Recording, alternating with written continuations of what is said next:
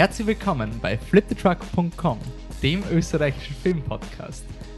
Mein Name ist Wolfgang Steiger und bei mir sind Michael Leitner. Hallo. Und Annemarie Darock. Hallo.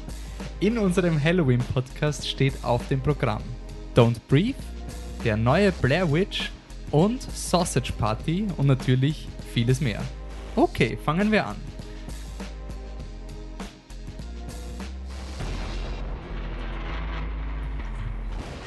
Okay, wie jeden Podcast starten wir mit unserem Quick and Dirty Segment. Wir holen die Filme nach, die irgendwie ein bisschen vernachlässigt wurden aufgrund unserer Aufnahmezeiten und die vielleicht schon ein bisschen länger im Kino sind. Und weil wir ja so gerne so konsistent sind, wird dieses Quick and Dirty Programm heute ein bisschen länger, weil es sein könnte, dass der Film, der uns am meisten gefällt, schon am längsten zurückliegt. Anne, von welchem Film rede ich? Don't Breathe von Fede Alvarez, ähm, Drehbuch von ihm und Rodo Sayagues, würde ich mal so aussprechen. Ähm, ist ein, okay, man, ich habe jemanden sagen gehört, es wäre kein Horrorfilm in dem Sinne. Ja, es ist kein Psychohorror. Ähm, Wolfi kratzt über den Tisch wie eine da kleine kann man Katze. lange diskutieren. Okay. Nein, wie ein creepy Mädchen. Also wie ein creepy Mädchen, ja. Kratzt über den Tisch wie ein creepy Mädchen. Ähm, ja, es ist halt nicht das, was man jetzt, wenn ich auf Wikipedia oder was eingebe, Psychohorror, kommt jetzt nicht Don't Breathe, weil da kommt sowas wie The Ring und ähnliche Filme wie das, also so mit so Sch Schockelementen, wie kann man das beschreiben? So psychologische Schockelemente, ja, sowas. übernatürlich, oder? Über, Also- ja, genau, genau. Und in diesem Film ist es nicht gar nichts Übernatürliches. Es geht ähm, um eine so Mini-Gang aus Detroit, Rocky, Alex und Money. Ähm, ich habe jetzt nur den Namen von der Schauspielerin aufgeschrieben, die Rocky, die Jane Levi gespielt wird. Von den anderen habe ich es nicht aufgeschrieben. Ist auch die Sorry. Hauptfigur. Ja, genau. Und die sind eigentlich nicht so eine böse kleine Gang, sondern ja, die sind so, nicht Robin Hood, aber die rauben halt, weil sie wollen halt aus Detroit verschwinden, weil Detroit ist ziemlich abgefuckte Stadt. Und ja, deswegen wollen sie halt abhauen. Und ähm, da sie so ein bisschen kleinkriminell sind und auch gut organisiert, finden sie heraus, dass in einer Straße, in einer verlassenen Straße, ein Haus gibt, wo ein Typ drin wohnt, der blind ist und der eine fette Abfindung bekommen hat, weil seine Tochter überfahren wurde von reichen Leuten. Und sie denken sich, gut, wenn der blind ist und in dieser Straße wohnt, der hockt sich auf seinem Geld und niemand kriegt das irgendwie mit, wenn wir das ausrauben. Gut. Und dann ähm, fahren sie halt zu dem hin und brechen ein und dann geht auch schon der ganze Albtraum los, weil der Typ nämlich ein Ex-Army-Man ist und ja, der ist halt Hardcore. Er ist zwar alt, aber Hardcore. Und ähm, das Ganze ist halt so aufgebaut, ich meine, Don't Breathe kommt halt wirklich, sie, wenn du atmest, hört dich der blinde Mann logischerweise, weil seine Ohren extrem, oder sein Gehör sehr geschärft ist und er dich auch beim leisesten Atemzug wahrscheinlich in einem leisen Haus hören würde. Und eigentlich, besonders viel will ich nicht über, über den Plot erzählen, weil sonst ist er nicht spannend. Aber ähm, es ist auf jeden Fall so, dass sie die ganze Zeit während dem Film halt versuchen, aus dem Haus mehr oder weniger rauszukommen. Und deswegen hast, kriegst du ein extrem klaustrophobisches Gefühl im ganzen Film. Und es ist so fucking spannend. Dieser Film ist so spannend. Oh mein Gott. Also das ist wirklich die ganze Zeit am Rand eines Sitzes. Du, du wirst, du bist geschockt. Du, du, es gibt Twists, die mega geil sind. Es ist einfach alles. Also du hast die Klaustrophobie, du hast Schocks, du, du hast einfach alles, was so ein Horrorfilm irgendwie ausmacht. Und der ist halt irgendwie, was du siehst, einen modernen Horrorfilm, es ist halt ein bisschen vielschichtig. Also sie versuchen schon so ein bisschen vielschichtig reinzugehen, aber ist gar nicht so wichtig. Es ist wirklich, wirklich creepy, wirklich Es spannend. ist nicht so und- wie bei, bei Lightside oder Babadook Genau, nicht in oder dem It Sinne, Follows. aber es ist jetzt Aber- auch nicht so mega flach. Also es Nein, das schon. Coole ist einfach, dass die, dass alle Figuren Motivationen Ja, haben. Ja. genau. Und dass der Ja. Film halt auch das, ähm, du erfährst immer mehr über die Figur. Genau. Ähm, der alte Mann war wieder mal der Beweis für mich, dass ich furchtbar bin im Gesicht erkennen. Wird immer die ganze Zeit gedacht, so, wow, der Typ ist cool. Bist du narrisch, der Typ ist einfach cool. Und er war einfach so, so eine Stephen Lang heißt Genau. Und er ist seine Präsenz auf dem Bild. Ich mir gedacht, boah, hat der Typ noch was anders gemacht. Und dann bin ich draufgekommen, so nach einer, einer Stunde oder so, hey, das ist der Böse aus Avatar. Das ist so dieses, Oh ja, oh mein Gott. das war so dieser Moment, wo ich mir gedacht habe, oh, stimmt. Und dann äh, habe ich mich erinnert, der Patrick hat mir am Tag davor sogar gesagt, dass Stephen Lang in dem Film mit und so. Also ich hätte ja wirklich eine legitime Chance gehabt, ihn zu erkennen. Und das war dann halt nicht so. Und er hat eben wieder diese Präsenz spielt, aber ganz eine andere ähm, Rolle, also eine ähnliche Rolle wie in Avatar, Ja. aber irgendwie doch verwundbarer als in Avatar. In Avatar ist er dieser Ja. Terminator Ja. und hier ist er, du sympathisierst manchmal mit ihm mit, Ja. manchmal auch nicht. Es kommt darauf an, wo du gerade im Film bist, weil der Film halt Ja. immer mehr von ihm ähm, gibt. Und was an dem Film sehr, sehr super ist, was mir immer ein Anliegen ist, ist Geografie.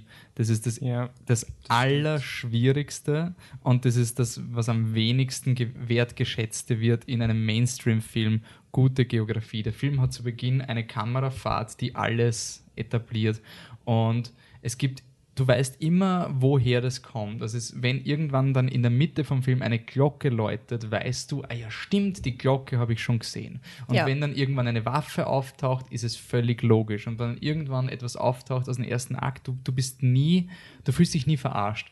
Und das ist eine. Oder verwirrt einfach. und das ist eine Kunst, die so schwierig ist und sowas von überhaupt nicht wertgeschätzt wird, weil wenn du schlecht machst, dann machst du halt diesen ganz billigen, hey, schau mal, ich zeig dir mal das Bild von meiner Tochter, ich habe sie so lieb, ich hoffe, ich sterbe nicht in der nächsten Sequenz, ups, ich bin tot. Das ist dann die, die schlechte Version. Und in diesem Film, bis auf eine Szene, wo ein bisschen so ein, eine Bedrohung aus dem Nichts kommt, wo du nicht weißt, wie das jetzt passieren konnte, macht der Film das immer richtig. Und ich war total fertig. Ja, ich war ja, ja, total Ja fertig beim Schauen. Und voll. es wäre so ein Film gewesen, den ich gerne am Slash Filmfestival geschaut hätte. Oh. Also das wäre wirklich so, den will ich mit einer Crowd sehen, die halt auch weiß, wie cool das da gerade ist, was da produziert wird. Und nicht das mit ein nicht paar Typen, die ein Feuerzeug anmachen mitten während dem Film, weil sie das Handy suchen wollen. Was? Ein fucking Feuerzeug. Okay, das ist, das ist neues, äh, die, neuer Tiefpunkt am. Kinocode. Ja, schon. Wir haben es in einem Cineplex am Rande von Wien gesehen. Wir haben nicht gecheckt, dass es der erste Tag ist, wo es Ja. läuft. Es wurde viel geredet. Okay, Aber gut, ja, das ist eine Randnotiz. Apropos Geografie, muss ich noch sagen, weil stolze Ungarin. Der, der Film, nur die Außenaufnahmen wurden in Detroit gedreht. Das Haus wurde in Budapest nachgebaut. Und man kann nicht herausfinden, wo das Haus in Detroit steht, weil, die, weil da anscheinend wirklich Leute drin wohnen. Und deswegen ist es voll privat. Das habe ich jetzt irgendwie gelesen, finde ich cool, dass Leute das schon rausfinden wollten, Leute wie ich. Ähm, ja, also äh, eine riesig, also eben in ganzen, ähm, nicht Cast, wie sagt man so, einer. Stab. Ja, im, na, in Credits. Produktionscrew. ja, in, die ganze Produ Produktionscrew ist ähm, eine ungarische Crew und es spielt sogar eine ungarische Schauspielerin mit. Also das ist ziemlich cool. Ja. Ich bin irrsinnig froh für einen Fede Alvarez, weil der hat ja vor, er hat Evil Dead gemacht, den neuen. Der war bei uns ein bisschen so ein Speed Racer-Film, also ein Film, wo man nicht weiß, ob er absichtlich trashig ist oder einfach nur schlecht und man wirklich nicht weiß, was man davon halten soll. Und ich war sehr enttäuscht, weil dir der Trailer von, von Blair Witch, ah, nicht Blair Witch, ja, Blair Witch kommt später, äh, der Trailer von Evil Dead war so gut und dann war es halt so, mhm, und er hat vorher halt nur so Shorts gemacht, die auch irrsinnig cool waren. Ich bin einfach froh, dass er sich da mit dem Film so rausgerettet hat. Also der Film Ja. ist so ein absoluter Erfolg, für, sowohl von kritischer Hinsicht als auch finanzieller Hinsicht. Dieses Jahr hat so viele Debakel gegeben und nur die Horrorfilme waren die, die konstant erfolgreich waren. Don't Breathe, Lights Out und Conjuring waren einfach solche Moneymaker. Und äh, ich finde es halt einfach cool in diesem Film, dass du jemanden hast wie den Stephen Lang, der halt einfach so ein großer Schauspieler eigentlich ist. Halt Ja. Eben ähnlich wie bei, bei Conjuring, das ist die, die Vera Farmiga und der, äh, äh, Patrick Wilson, kann es Ja. sein? Ja, genau. Das sind jetzt nicht die A-List-Schauspieler, aber sie sind trotzdem saugut. Ja. Und deswegen Ja. werten sie einen nur Horrorfilm auf. Ja. Und ähm, zur Definition vom Film, ich würde sagen, es ist definitiv ein Horrorfilm. Ja. Und wenn er kein Horrorfilm wäre, dann wäre Saw auch kein Horrorfilm. Weil es ist ein Psychothriller mit extremen Elementen. Ja. Saw ist anders. Saw ist halt Gore. Aber da würde man trotzdem sagen, ist halt ein Horrorfilm und das geht mir ein bisschen am Wecker, weil das dann dieses Abwertende. So, Saw ist ein Horrorfilm, der ist ein Psychothriller. Ich finde halt, kann, man kann sagen, Horrorfilm ist so das Übergenre von Genau. irrsinnig vielen. Und, Und, Gore ist halt auch ein Genre davon. Stilelemente reinbringen, die aus einem Thriller sind. Aber zum Beispiel, ich würde unterscheiden, ein Thriller wäre sowas wie Panic Room. Ja. Das ist wirklich ein Thriller Und da gehe ich, natürlich ist dann eh kein Thriller und kein Horrorfilm, aber ich weigere mich jetzt aus dem Horror, da, dass das weggenommen wird, weil ich schon eher sagen würde, wenn du jemanden hast, der sagt, ich schaue mir einen Thriller an, dann ist es das klassische Auf der Flucht und diese Okay, und stimmt. Panic Room und sowas, es ist eher Thriller, Ja. auch wenn ein paar so Psycho-Elemente drin sind.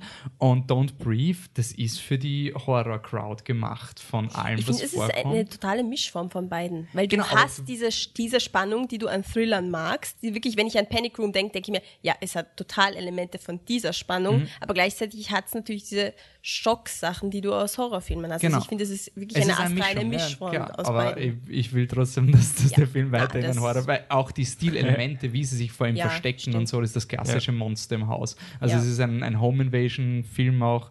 Äh, wir, kommen, wir haben auch noch Purge auf unserer Liste. Das ist auch ein Horrorfilm. Da diskutiert auch niemand, ob das ein politischer Thriller ist. Theoretisch könnte das auch sein, aber äh, ist halt ein, nicht so toller Film. Deswegen kann man sagen, ist ein Horrorfilm. Ja. Und das will ich einfach nur festhalten. Also für mich ist es ganz wichtig, dass Horror ist ein vielseitiges Genre.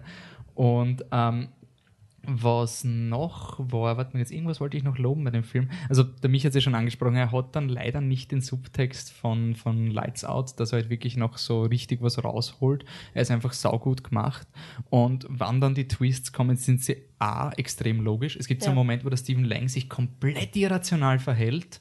Also, wo er eine emotionale Reaktion hat, die du ihm nicht zutrauen Ja. würdest und du weißt nicht warum und dann kommst du erst drauf. Und es ist so fucked up. Es Ja. ist einfach wirklich, deswegen würde ich auch sagen, man braucht halt für den Film schon einen starken Magen, weil es Ja. arge Szenen gegen Ende gibt, die wirklich nicht, nicht, weil sie so gory sind, sondern weil Nein. sie auf einer psychologisch Genau. bedrohlichen Ebene Genau. so unangenehm sind.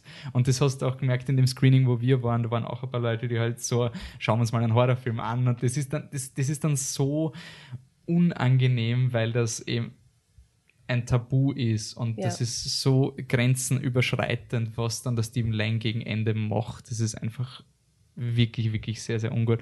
Und was mir sehr taugt hat, er hat mich sehr erinnert an den VHS-Shortfilm, Ja. also das ist ein Anthologiefilm, ähm, wo ein Regisseur mitgewirkt hat, der auch einen Horrorfilm gemacht hat, der jetzt rauskommt, den wir noch diskutieren werden, so als Teaser, von dem ich eigentlich viel halte, vom Regisseur, ähm, dass du eine, eine Gruppe von Leuten einführst und sie als Scumbags inszenierst. Also so richtig, sie pissen, sie, sie brechen ein und pissen Ja. auf den Ding und machen quasi, et- sie, sie dringen in die Privatsphäre von Menschen ein und du magst sie nicht und du bringst sie aber dann in eine Opferposition, Ja. sodass sie automatisch Ja. sympathisch sind.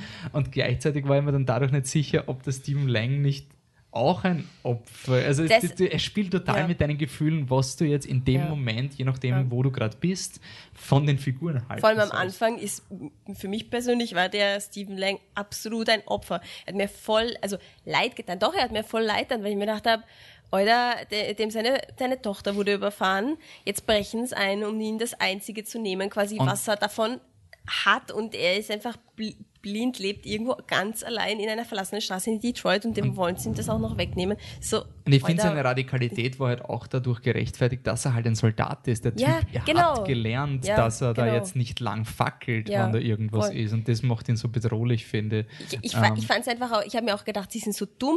Also sie wussten ja, dass er ein, ein Soldat war. Also das kommt ja sofort, ja, er war ein Soldat. Und dass sie einfach reingehen und dann geschockt sind, wie der quasi reagiert. Da habe ich mir gedacht, ist jetzt einfach dumm, dass ihr, dass ihr darauf nicht vorbereitet wart. Zum Beispiel so habe ich auch gedacht. Ich habe mir nicht gedacht, boah, der, warum ist der jetzt so brutal? Sondern ich habe mir gedacht, ja, eh klar, der Ja, posttraumatisch, er hat ja schon bla am bla bla. Anfang ja. einen bösen Hund, der Ja, aufpasst genau. und er hat Ja. 27 Schlösser an seinem Ja. Haus. Also das ist jemand, der vorbereitet ist. Ja. Genau. Ähm, Der da Wert drauf liegt. ja, also absolut sehr gut bei mir. ja, sehr Ja, locker. gut. Okay, dann kommen wir zum nächsten Film, äh, einem politischen Thriller. The Purge Election Year. Auch ein sehr gut, oder? Äh, Es es könnte sein. Ähm, so, ich muss es nur kurz googeln, tut mir leid. Ähm, The Purge ist eine Filmreihe, wo mittlerweile schon drei Filme rausgekommen sind. Der erste Film war, glaube ich, mit Joaquin Phoenix und ähm, Sicher nicht. Nein, nein, nein, Ethan Hawke, sorry. Ich verwechsel die beiden immer. Sorry, ähm, Ethan Hawke und Lena Headey, äh, Lena Headey von Game of Thrones. Das war jetzt nicht gemein gemeint, sondern ich wüsste, wenn Ja, ja, ja, Joaquin Entschuldigung, Entschuldigung, Entschuldigung. Sicher Ähm, das, also The Purge, worum geht's? Ich habe ich hab, das ist mein erster Purge-Film. Also ich kann jetzt voll so der Average Joe sein, der sagt, hey, diesen einen Purge-Film kann man ihn schauen, ohne eins bis eins und zwei gesehen zu haben. Ähm, irgendwie postapokalyptisch, bla und deswegen bla bla Verfassungsrecht, bla einmal im Jahr darf man alles tun, ohne dass es gesetzliche Folgen hat. Das ist die Purge, da kann man sich purgen von den ganzen schlechten Emotionen, damit man das mal aus dem System rauskriegt. Der scheiß Nachbar, der immer deppert ist, den kann man dann einfach mal den Kopf abhacken und am nächsten Tag, keine Ahnung, es muss die, der merkwürdigste nächste Tag sein, den es überhaupt gibt nach dieser Purge Night. Walk so. of Shame. The, the Purge Shame, ja. Ähm, Purge ist gemacht von James de Monaco, der hat bei allen drei Filmen Regie und Drehbuch gemacht und hat eben gestartet als ein klassischer Home Invasion Film, wie, wie Don't Breathe. Leute brechen ins Haus ein. Nur eben unter dieser Prämisse, es ist halt die Purge Night. Aber der erste Film war, nach meinen Recherchen zufolge, eben nur so ein Home Invasion Film mit, dies, mit dieser neuen Prämisse, dieser bisschen edgy Prämisse. The Purge Anarchy hat es dann weiterentwickelt in eine Kapitalismuskritik, wo, dann, wo man draufgekommen ist, hey, warte mal kurz, die reichen Leute, die können sich alte so Anti-Purge-Häuser leisten, wo du nicht reinpurgen kannst und die armen Leute bringen sich dann um und das ist voll so die Macht und die Reichen und bla und das, da, da hat der Frank Grillo mitgespielt, das ist so ein Typ, der immer wieder vorkommt, der war in Captain America, war hat er auch so den Bösewicht gespielt. Man kennt ihn, wenn man ihn sieht. Er spielt echt in sehr vielen Filmen mit. Ähm, das ist so wie der John Leguizamo, dieser Typ, der immer wieder vorkommt. Der war im zweiten Purge dabei, der ist jetzt auch im dritten Purge dabei, also Spoiler für Purge 2 überlebt den, den zweiten Purge. Und jetzt gibt es eine neue Präsidentschaftskandidatin, gespielt von Elizabeth Mitchell, die kennt man aus Lost. Die will die Purge abschaffen.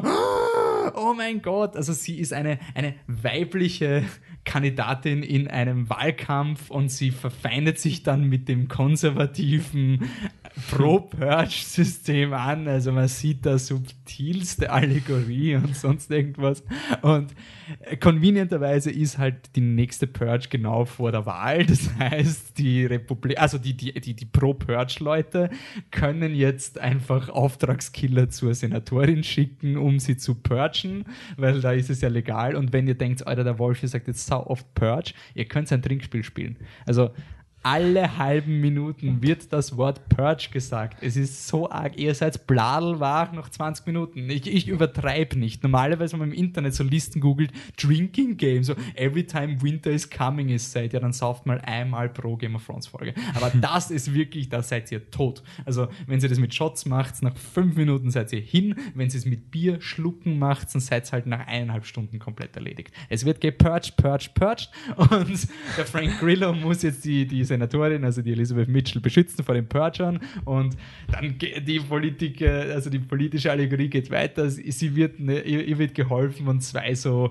Working Class Guys, die halt oh. einen kleinen Shop haben, der ihr Leben ist, den sie sich in Amerika aufgebaut haben. Das sind natürlich auch dunkelhäutig, damit man voll so die People stehen hinter der progressiven Senatorin.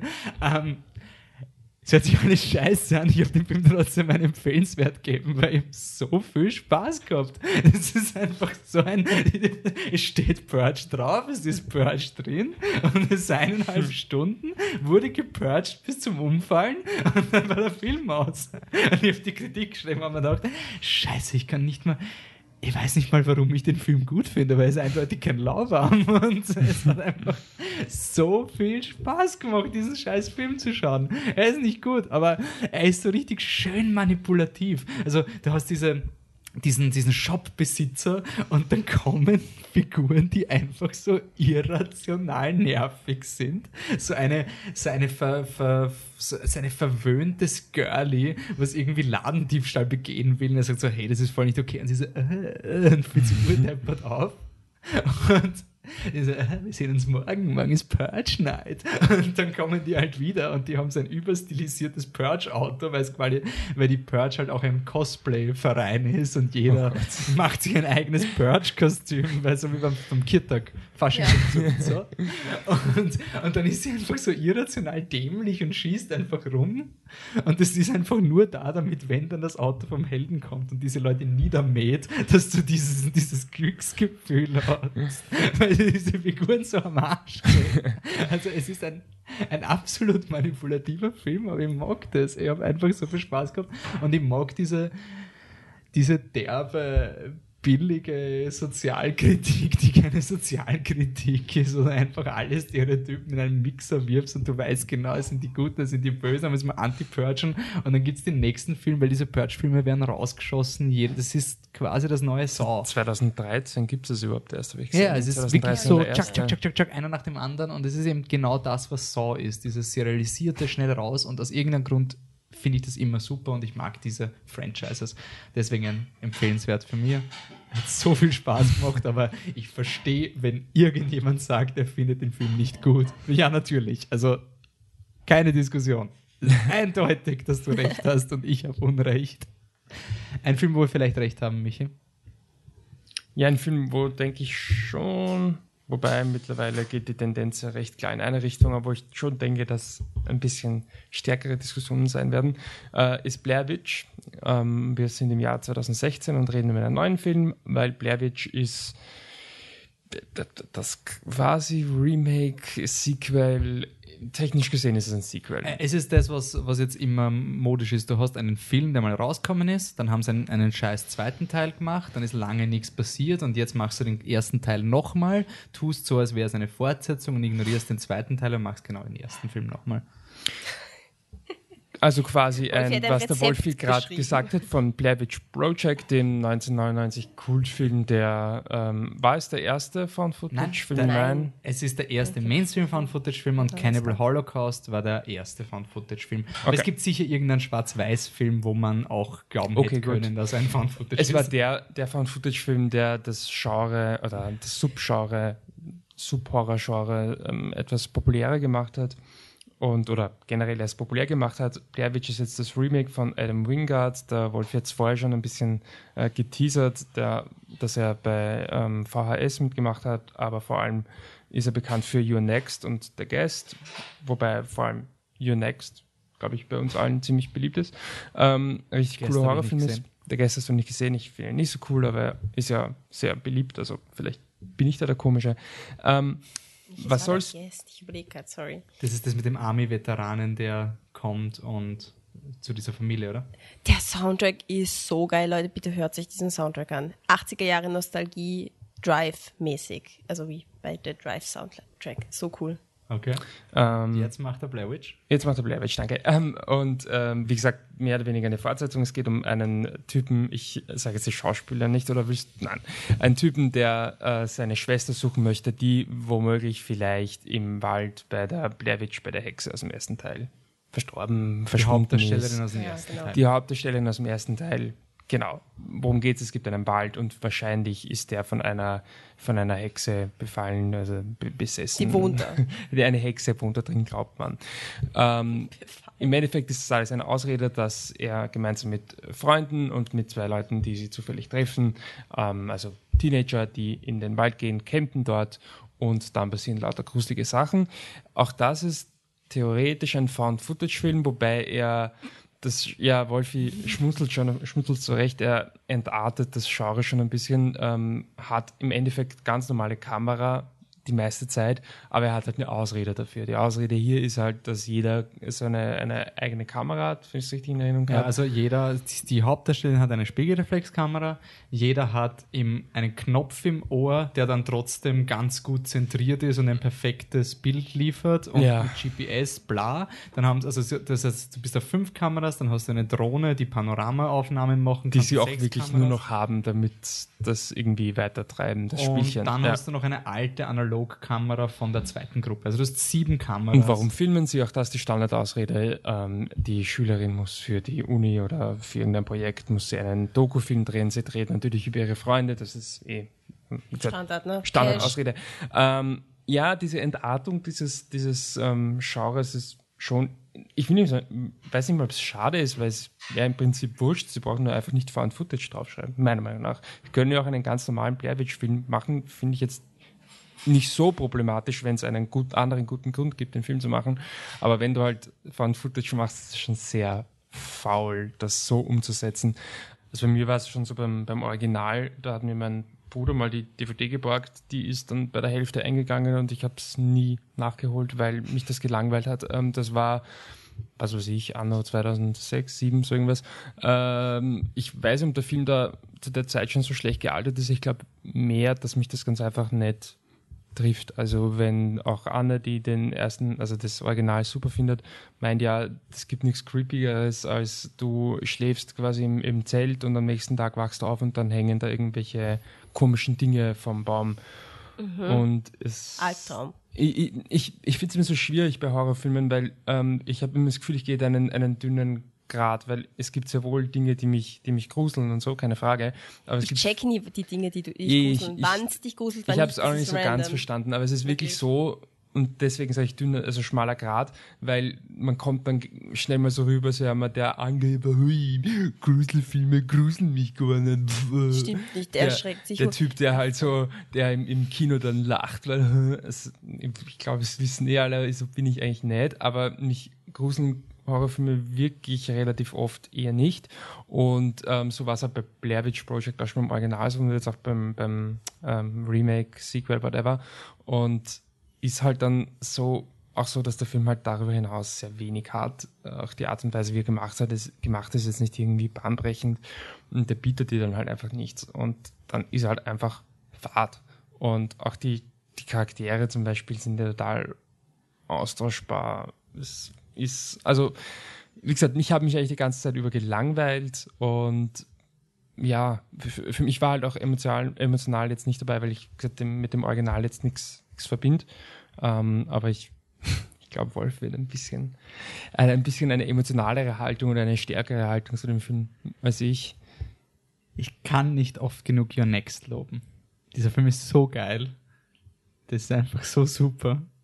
Das ist ein Film von jemandem, der einen Film gemacht hat in einem Genre, das ausgelutscht ist. Das ist ein Slasher-Film. Das ist das totgetretenste, klischeebehafteste Genre überhaupt. Und dieser Mensch hat einen Film gemacht, den ich mit Leuten schauen habe können, die, die so richtig diese obergescheiten Kinozuschauer sind und die dann so, ich weiß, was passiert, und nach 20 Minuten sind es sowas von Gusch, weil einfach der Film fünfmal die Richtung ändert oder sowas und trotzdem konsistent mhm. bleibt. Ein absoluter, eine Genre-Perle.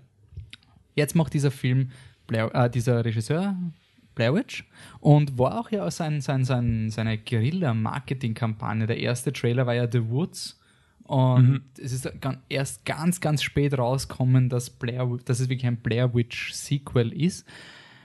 Wieso, weiß ich nicht, aber ich schätze mal, sie brauchten einen Stunt, um diesen minderwertigen Film zu vermarkten. und ähm, am Anfang haben wir gedacht, das klingt jetzt urgemein, der Schwarze glaubt nicht. Der Schwarze ist Agnostiker. Das war urprogressiv. Ich habe mich angeschissen. Das klingt jetzt uroberflächlich, aber immer wenn du einen Schwarzen in einem Film ja, hast, dann ist, ist er gläubig. Dann hat er eine Goldkette mit einem Kreuz und ist gläubig. Und der ist der Typ, der am lautesten gegen die Blair Witch ist. Da habe ich gedacht, wow, hey, voll progressiv und so. ähm, und dann hast, führst du diese Figuren ein, diese Conspiracy-Leute, die dort in diesem, äh, oh Gott, ich weiß nicht, wie Burkittsville, glaube ich, heißt das Dorf, die dort wohnen und die an die Blair-Hexe glauben. Und die gehen dann mit den Leuten mit.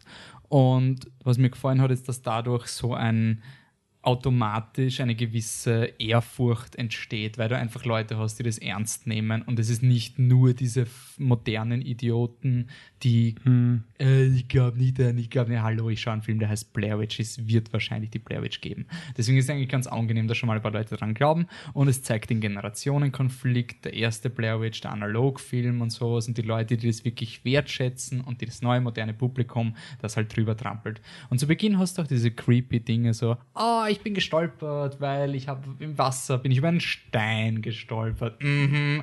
Ups, ich habe mich geschnitten. Hm, diese Wunde heilt irgendwie nicht. Komisch. Und das habe ich am ersten Blair Witch so geil gefunden, weil es, es, es hat einen Grund gegeben, warum die Leute glaubt haben, dass es wirklich passiert, weil es war jetzt nicht nichts Schlimmes. Also irgendwie so komische Geräusche auf Nacht ja. gehört, ein paar Steinkreise am nächsten ja. Morgen. Aber das hätte ein Typ sein können, der die Leute verarscht. Also es muss keine Hexe. Natürlich was komisches. Es gibt bei Blair Witch so, oh, der Baum ist, glaube ich, umgefallen und sie haben es nicht gehört. Das ist dann ein bisschen so, hä? Und das ist dann so, aber du kannst es immer noch weg erklären. Du kannst Mhm. immer noch mit unserem kritischen, modernen Rationalismus-Ding drüber fahren. Und das mag ich immer ein Horror, wenn er diese Grenzen auslotet.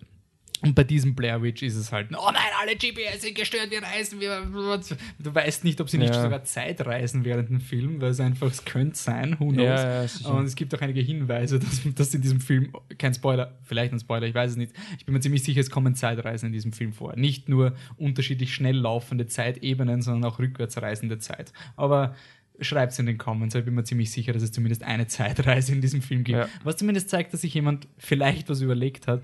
Das Problem ist, dass du diesen Film tausendmal schon gesehen hast. Da ist nichts Neues. Es ist shouty, shouty, screamy, crashy, crashy, rennen, weini, weini, weini, Hilfe, weini, renn, renn, renn, renn, oh mein Gott, ich flieg hin.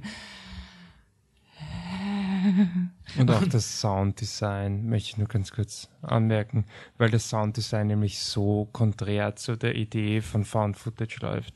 Wir haben es eh nach dem Film mal kurz besprochen, weil einfach die, die, der Ton ist nach der Stimmung der Figuren. Also wenn zum Ja, Beispiel genau. eine, eine Figur gerade so, "Ah, also ich bin so krank, weil der, der Schnitt heilt einfach nicht, dann plötzlich kommt dieser Tinnitus-Effekt in die Ja. Kamera, den du in normalen Filmen hast und das ist halt nicht Ja. Found Footage. Und ich denke mal, wer schneidet diesen scheiß Film zusammen? Du hast 27.000 Kameras, du hast eine Szene, wo die äh, Drohne hochfliegt und du hast aber ein Voice-Over von der anderen Kamera, die halt gerade unten einen klaren Ton aufnimmt.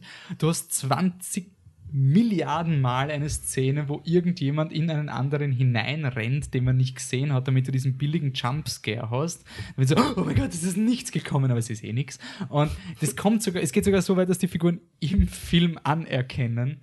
Das sagt die Hauptdarstellerin, can everybody please stop doing this? Also, es wird sogar im Film anerkannt. Und Ja. dann denke ich mal, wer ist dieser scheiß Schnitttechniker, der uns nicht die andere Kamera zeigt? Der hat vier Kameras zur Auswahl und er wählt genau die eine Kamera aus, die halt nicht sieht, dass da jemand vor dem Zelt steht. Er hätte einfach Aufnahme von dem Typen, der rausgeht, brunst, zurückgeht, Tür auf und so, oh hey, Entschuldigung, ich habe dich erschreckt, wollte ich nicht. Das wäre genauso möglich gewesen. Also das ist einfach ein bösartiger Editor, der 80 Millionen Kameras zur Verfügung gehabt hat, einen perfekten Soundmix gemacht hat. Das ist nicht mehr Found das Footage. ist nicht mehr Found Footage, ja. Und der Schluss ist nur mehr das klassische Kreischen. Es ist einfach nur mehr herumrennen. Es gibt dann einen Moment, wo dann der Film ist wirklich in your face übernatürlich, wo einfach wirklich ein, das Zelt wegfliegt. Wo sie einfach stehen und da fliegt das Zelt plötzlich weg. Und es ist so, okay, ja, get it. Es ist übernatürlich, nur für den Fall. Es ist die dümmste Version eines Blair Witch Reboots, den, die du machen hast können. Es ist nichts Originelles in diesem Film und das Finale ist einfach dieses klassische und es ist so schön, wenn man es kontra äh, kontrastieren kann mit Your Next, ah, nicht Your Next, Don't Breathe. Der Film hat auch 27.000 Enden. Ja. Don't Breathe endet 30 Mal, glaube ich. Und du, Ja. du denkst, jetzt ist er vorbei. Nein, er ist nicht vorbei. Aber jetzt ist er vorbei. Nein, es ist nicht Und es vorbei. bleibt aber Und schlimm. es ist immer noch gut und immer noch Ja. logisch. Und bei Blair Witch denkst du, so, jetzt ist er reingefallen. Ah, na, lebt noch immer. Shit. Na, jetzt ist so, jetzt hat es einen Tunnel gefunden. Na, na, na. Wieder mal nix. Ah, okay. Und es geht einfach tausend Millionen Mal weiter.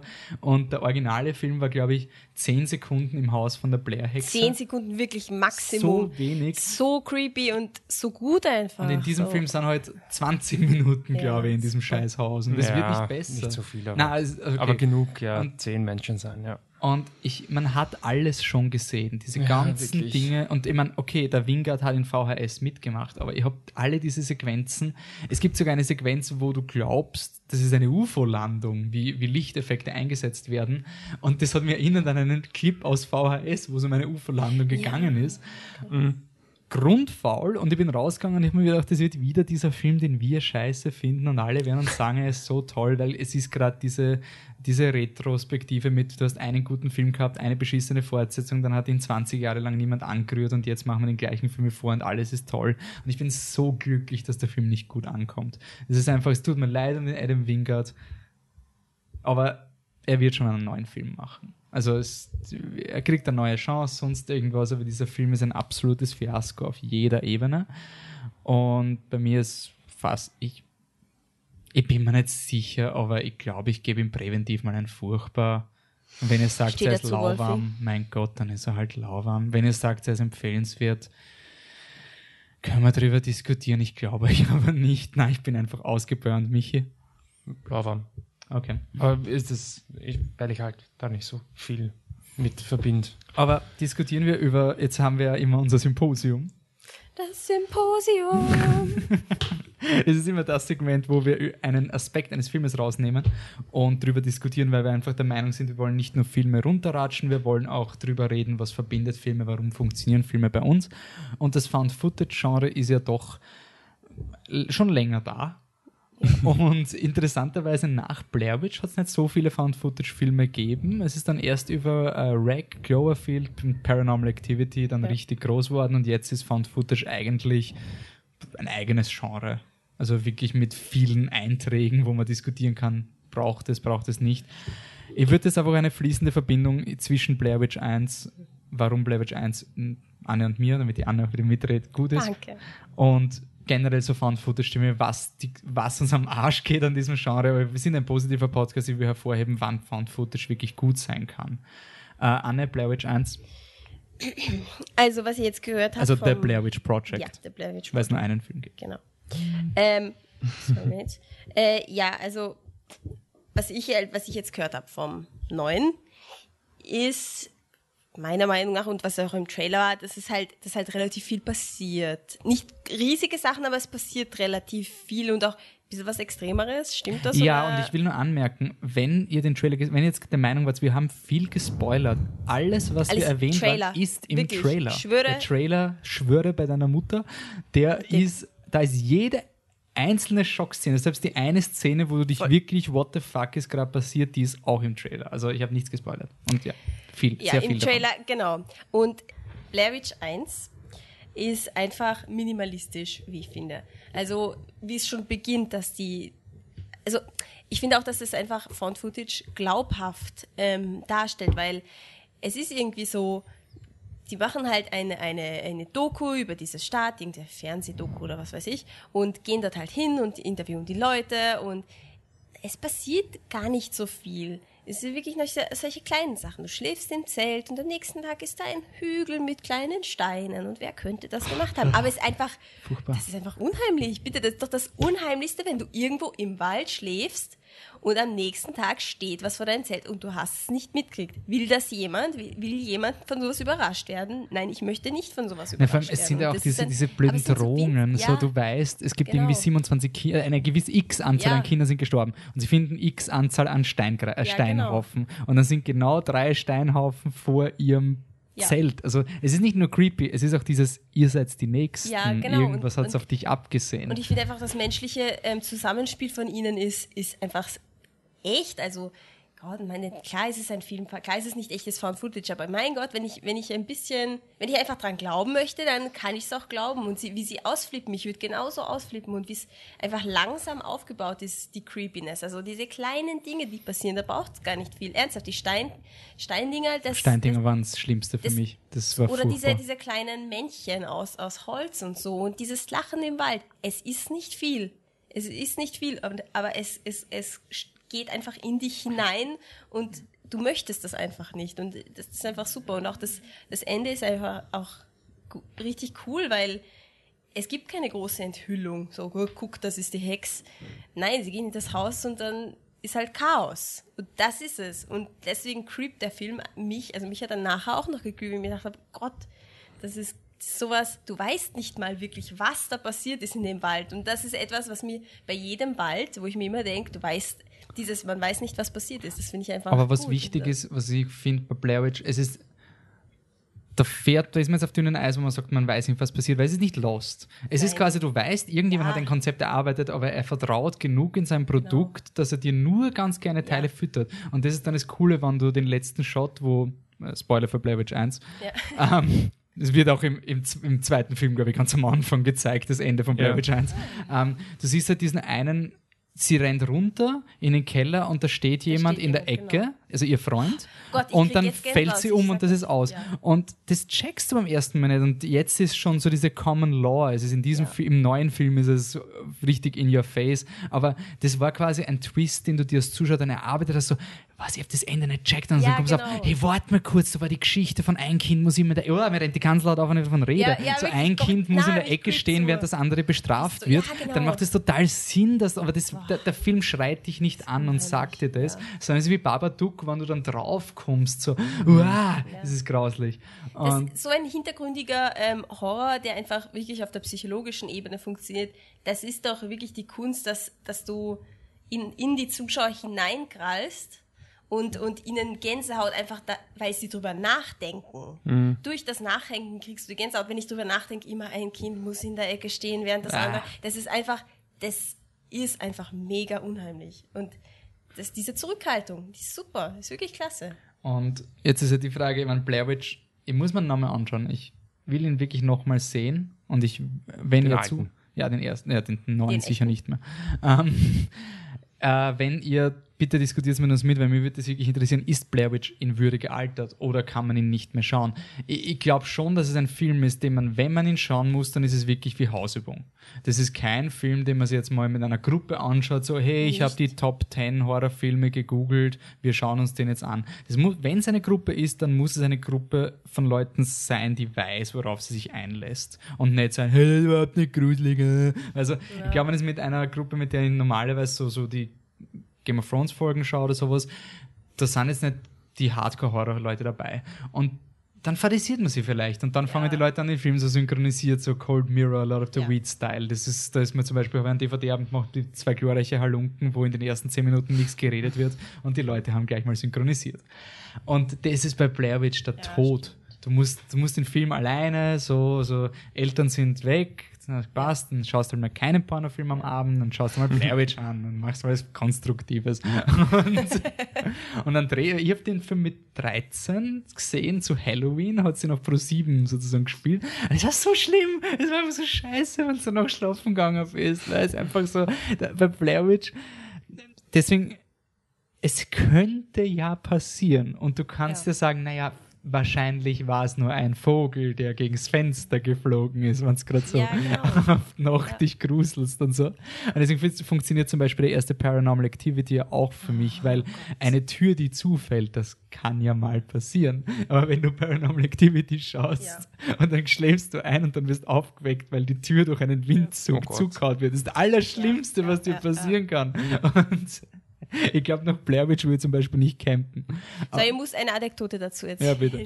Eben der, ähm, wegen, dass dich sowas nachhaltig gruselt. Ähm, ich weiß nicht mehr, wie es heißt, glaube ich, das Emily, Ro Emily Rose, Vermächtnis von Emily Rose. Der oder so. Exorzismus der Emily Exorzismus. Das haben wir in der Schule in Rallye angeschaut, tagsüber. Wir haben die Rollos runtergelassen, damit man den Film sehen kann auf dem, auf dem geilen Fernseher, einem kleinen War ja ein fetten Röhren- Fernseher. Röhrenfernseher, oder? Röhrenfernseher, Ja, natürlich, klar. Ähm, und ich fand ihn creepy. Ich fand ihn trotzdem creepy. Ich bin, ich bin gern gecreept und deswegen bin ich auch sehr offen dafür, Angst zu bekommen. Aber in der Nacht, also es gibt dort in dem Film, ist es so, dass die Emily Rose immer um, nach, um drei halt aufwacht in der Nacht, weil das ist die Stunde des Teufels und dann passieren arge Sachen. Und mit ihrer Anwältin fangt das selber an. Und wann bin ich aufgemacht, äh, aufgewacht? In der, um drei, um 2.58 Uhr. Ich habe krampfhaft, ich habe alle, ich habe alle Lichter aufgedreht im Zimmer, ich habe Musik aufgedreht, ich habe mir einen Comic genommen und habe so, ich lese das jetzt, ich lese das jetzt. Und ich habe ich hab gedacht, es kommt, drei kommt nicht. Ich bleibe jetzt stecken in der Zeit und alles wird passieren. 301 war, ich war so erleichtert. Ich war so erleichtert, ihr könnt es euch nicht glauben. Und das ist nachhaltiger Grusel. Das ist nachhaltiger Grusel. Solche, solche Sachen. Ähm, was bei Blair Witch finde ich auch gut ist, was, warum das funktioniert, der Film, ihr müsst so mal, da gibt es ziemlich viele Dokus und äh, schaut auf YouTube. Es ist ein Wahnsinn, was in diese Promotion-Kampagne gesteckt worden ist. Und was die da, die haben, die haben Fake-Websites gemacht mit falschen Dokumenten über die Gerichtsverhandlung. Von das, die Leute, es wirklich, die, die Marketingkampagne war so gut, weil die Leute es wirklich geglaubt haben. Der Film hat, glaube ich, über 100 Millionen in Amerika eingespielt. Wenn man das hochskalieren wird, wären das 250 Millionen und das bewegt sich dann in Klassen wie Captain America und Iron Man vom Geld. Der Film war ein Wahnsinn. Und ähm, das merkst du auch eben in Blair Witch, dass da so viel Lore und Geschichte und Hintergrund ist, warum das so ist. Und ähm, ja, die Frage ist halt, ich ich finde zum Beispiel bei Found Footage, man darf jetzt nicht den Fehler machen, dass man sagt, Found Footage, Blair Witch hat funktioniert, es funktioniert nie wieder, weil jetzt weiß ich ja, dass es nicht echt ist. Ich finde, Blair Witch funktioniert auch, wenn du weißt, es ist ein Film. Ja. Und ich weiß auch bei, bei Rec, bei dem spanischen Film, es ist Oh, ja. natürlich, aha, wirklich, das ist nicht echt. Aber ich, was ich an Found Footage mag, es gibt ja diese Illusion von authentischen Sachen. Ja. Hm. Was dann sehr cool ist bei Filmen, da gibt es diesen einen, ich glaube, der Film heißt Afflicted. Wenn ihr jetzt nicht wissen wollt, worum es geht, dann springt eine Minute vor. Es geht nämlich um. Springt's vor, springt's vor, springt's vor. So. Es geht nämlich um Vampire. Und es ist quasi Ja. so ein, so ein Videoblog von zwei Leuten. Und der ist eine der in wird. Europa, gell? Ja, genau. Und Ja, du weißt nicht, was mit dem passiert. Ja. Und was der Film so cool macht durch das Found Footage, gibt er dem Film ein bisschen weniger Gloss und es ist ein bisschen Ja. gritty, genauso wie Chronicle. Das ist einfach so, The Chronicle Ja, ist ein voll, Superheldenfilm, aber durch die Kameraführung wirkt er nicht so Ja. fake. Auch wenn er fake ist, auch wenn die Ausreden völlig Eigentlich sind Leute fingiert leicht sind. zu manipulieren, oder? Einfach dadurch, dass du ihnen das gibst und sagst du, das ist vielleicht, das könnte authentisch sein, sind die Leute dann doch relativ leicht davon zu beeindrucken. Also, weil dein Kopf ganz anders Mhm. Und funktioniert. Das ich finde, du akzeptierst in Found. Footage halt auch schlechte Dinge. Also Du du, möchtest es ja auch, Nein, du oder? akzeptierst in Found Footage zum Beispiel, wenn das Budget halt nicht gut ist, dann Ja. tut die Kamera halt kurz weg und das ist völlig normal. Das ist jetzt nicht so ein, bei einem Blockbuster, weißt urgrantig, wenn jetzt Ja. gerade dieser Money-Shot ist und du hast nicht 27 Winkel, wo du den Helden aus jeder Ja. Ding siehst und so Also, das akzeptierst du willst es du halt ja auch, weil du dir denkst, Found Footage ist etwas, was du selber hättest aufnehmen können mit deinem Handy oder deine Mama damals im Sommerurlaub, als Mhm. noch eine Kamera dabei hattet. Das, das möchtest du ja auch, dass das so quasi real, realistisch wie möglich ist, oder? Und ich finde zum Beispiel Afflicted war eine super Ausrede, weil da war es ja wirklich auf einem Videoblog. Ja. Also da haben sie ja die Videos im Nachhinein selber geschnitten und dadurch, dass sie ja nicht dadurch, dass es jetzt nicht um eine weltzerstörende, eh, Ja. in, wie so wie Blair Witch am Ende der Zivilisation ist, sondern es ist einfach ihr Europatrip und der entwickelt Voll. sich dann merkwürdig, ist es logisch, dass jemand das schneidet. Und ich, ich hätte gern wissen, welcher Film das ist. Ich behaupte jetzt mal, und ihr könnt uns korrigieren, äh, Paranormal Activity 2 und 3 waren so diese Filme, die mit dem gebrochen haben. Äh, erste Paranormal Activity war genau eine Kamera. Und es war immer diese ungeschriebene Regel, du brauchst eine Kamera. Und bei Paranormal Activity 2 war halt der Twist und die Innovation, es waren Überwachungskameras. Und Ja. der ganze Film war einfach Überwachungsvideos. Und im dritten haben sie dann zwei Kameras gehabt. Und ich, ich mag die ersten drei Paranormal Activity Teile und den, den fünften, weil er so schlecht ist. Und ich finde, das war noch eine Art von Innovation. Das Problem war, durch die Innovation ist, sind eben die Türen und Tore eingetreten worden Ja. für sowas, was Blair Witch ist, nämlich überhaupt nicht mehr Found Footage. Die Limitation des Genres ist keine Limitation mehr, weil du eben 27 Winkel haben kannst. Und ja, ich überlege nur gerade, was noch gute Found Ich Footage meine, was ich noch ganz nett fand, war, ähm, das ist nicht sehr bekannt, ich weiß gar nicht, wer der Regisseur ist, The Bay, der lief mal auf der Biennale, ist aber kein, eher ein Slash-Film als ein Biennale-Film.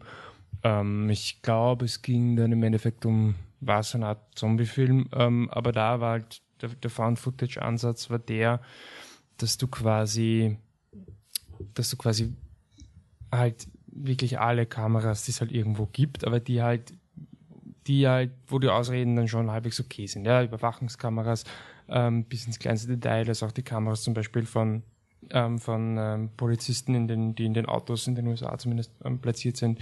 Ähm, was weiß ich, alles Mögliche, ja, aber auch halt teilweise Handy-Dinge und so weiter.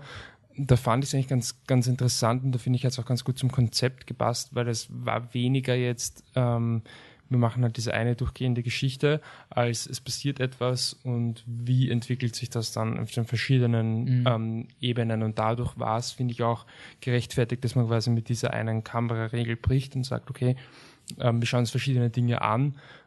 Auf der anderen Seite kann man natürlich auch sagen, gut, du hättest auch einfach normal drehen können. Ne? Aber es hat irgendwie so Sinn gemacht zu sagen, gut, wer es schneidet, ja, das kann man in dem Fall natürlich nicht beantworten, aber naja, vielleicht ein Doku-Film, ja, sozusagen über dieses Ereignis. Aber es wäre irgendwo macht Sinn, dass man quasi verschiedene Quellen sammelt. Er zerfällt dann, was ich so weiß, ein bisschen, aber, aber das fand ich zum, zumindest vom Ansatz her, ist mir das in Erinnerung geblieben, dass das eine Idee ist, wo man ja von Footage zwar schon sehr offen interpretiert, ähm, aber halt doch noch, doch noch sinnvoll. Also du kannst, ich finde, es gibt eigentlich eine recht nahtlose Stelle zwischen Found Footage und Mockumentary eigentlich, Genau, die nicht ja. so ausgelotet ist. Weil wenn man sich anschaut, Amy von Afsif Kapadia, der hat Millionen unterschiedliche Aufnahmen und es wurden auch zusammengezimmert. Du brauchst halt immer als Zuschauer die Plausibilität. Warum wurde es Ja. zusammengezimmert? Und wenn Genau. es eben ein Bericht ist über etwas und du weißt, sie haben unterschiedliche Quellen gehabt, dann finde ich es voll okay. Aber bei einem Horrorfilm, wo es halt um Reduktion geht, ist dann immer irgendwie kom Ich finde zum Beispiel VHS hat das auch sehr cool gemacht mit dem Found Footage, dass sie einfach unterschiedliche Videos schauen Ja. von, von merkwürdigen Events und so. Mhm. Das habe ich eigentlich ganz, ganz eine nette Idee gefunden. Und, und da haben sie aber VHS haben extrem experimentiert. Da hat es diese eine äh, die eine, das eine Segment gegeben, was aus, eben aus so einer ähm, Knopf im Ohr-Kamera aufgenommen worden ist, wo einfach ein Typ in die Bar geht. Und irgendwie Ding. Das Coole war, dass halt alles aus der Ego-Perspektive war, nicht wie bei Blair Witch, wo es eh wirklich ausschaut wie der Kameramann, der mit der Kamera Ja. auf der Schulter hin und her schwenkt. Und ja, ich meine, es gibt schon das Argument, dass die Kameras immer besser werden und deswegen kannst du immer mehr filmen, aber es ist einfach gefährlich, wenn du dann gar nichts mehr Also ernst ich habe nimmst. gerade ein Beispiel gefunden für einen klassischen Found-Footage-Film von 2013. Der heißt Willow Creek. Den haben wir zusammen geschaut. Es geht um Bigfoot. Also Mhm. und ähm, da geht es um ein Pärchen, die, ähm, wo der Typ halt voll süchtig nach diesen ganzen Sasquatch und Bigfoot-Geschichten ist und der aufbauend auf einer Dokumentation von früher. Also da sind auch Aufnahmen von anderen Dokumentationen und Internetberichten und was weiß ich drinnen, so reingeschnitten. Aber eigentlich gehen sie mit einer Kamera zu diesem Willow Creek, glaube ich, National Park oder irgendein Ort ist das und ähm, übernachten halt dort. Und das ist halt ein extrem kleiner Film, das ist ein richtiger Indie-Film und deswegen ist der meiste Horror wieder mal, okay, sie sind im Zelt und sie hören halt diese Sasquatch-Geräusche und das Marschieren draußen und sie kommen irgendwie nicht mehr raus aus dem Wald und so. Und der Film ist eh okay. Und der ist sehr klassisch, wirklich sehr klassisch Found Footage und so weiter. Aber ist trotzdem nicht alles. Also es, es ist trotzdem nicht annähernd so gruselig wie jetzt Blair Witch oder so. Also der, wenn du dich an das Klassische sozusagen hältst, garantiert dir das trotzdem nicht, dass du einen richtig gruseligen, coolen Film machst. Also Ähm, ist eigentlich, ist Unknown User oder Cybernatural, ist das, oder Unfriended, ist das ein Found-Footage-Film? Weil es ist eine Aufnahme von einem PC. Ich meine, es ist halt insofern Ja, schon, Found-Footage-Film, weil er nicht, es wurde ja nicht recorded. ja. ja, also so stimmt, gesehen ist ja, es quasi voll. fake, aber, aber sie, sie grenzen sich eigentlich auf das ein, was minus der Ausrede, warum wurde es aufgenommen, Ja. ähm, grenzen sie sich auf das ein, das stimmt schon, ja, auf dieses Kamerasetting und sie verwenden es ja auch gut, also Mhm. auch zu großem Effekt. Und was ich zum Beispiel bei Found Footage immer ne, überhaupt nicht aushalte, sind diese Szenen, wo Figuren eine voll dramatische Realisierung haben, wenn sie stundenlang irgendwas machen und dann kommen sie drauf und das ist dann gefilmt. Das, das halte ich nie Ja. aus. Diesen Ja. einen Moment so, hey, wait, what? Have you seen this? Und so, genau da ist die Kamera gelaufen. Das Ja. ist für mich immer so ein Dealbreaker. So ein, na, das kannst du nicht machen. Das, das, das geht gar nicht. Ähm, gut, dann kommen wir raus von Found Footage, ähm, bleiben wahrscheinlich ein bisschen low budget und gehen zum österreichischen Film über. Ah, ja. Mein Fleisch und But, äh, Blut. Blut. mein Fleisch und Butti. Ähm, von Michael Ramsauer, Drehbuch und ähm, Regie. Und ich glaube schon wieder auf dem Tisch. Ähm, äh, spielen Ursula Strauß und Andreas Kindl, der ähm, auch aktuell im Was hat uns bloß so ruiniert mitspielt. Also größere ähm, österreichische Schauspieler.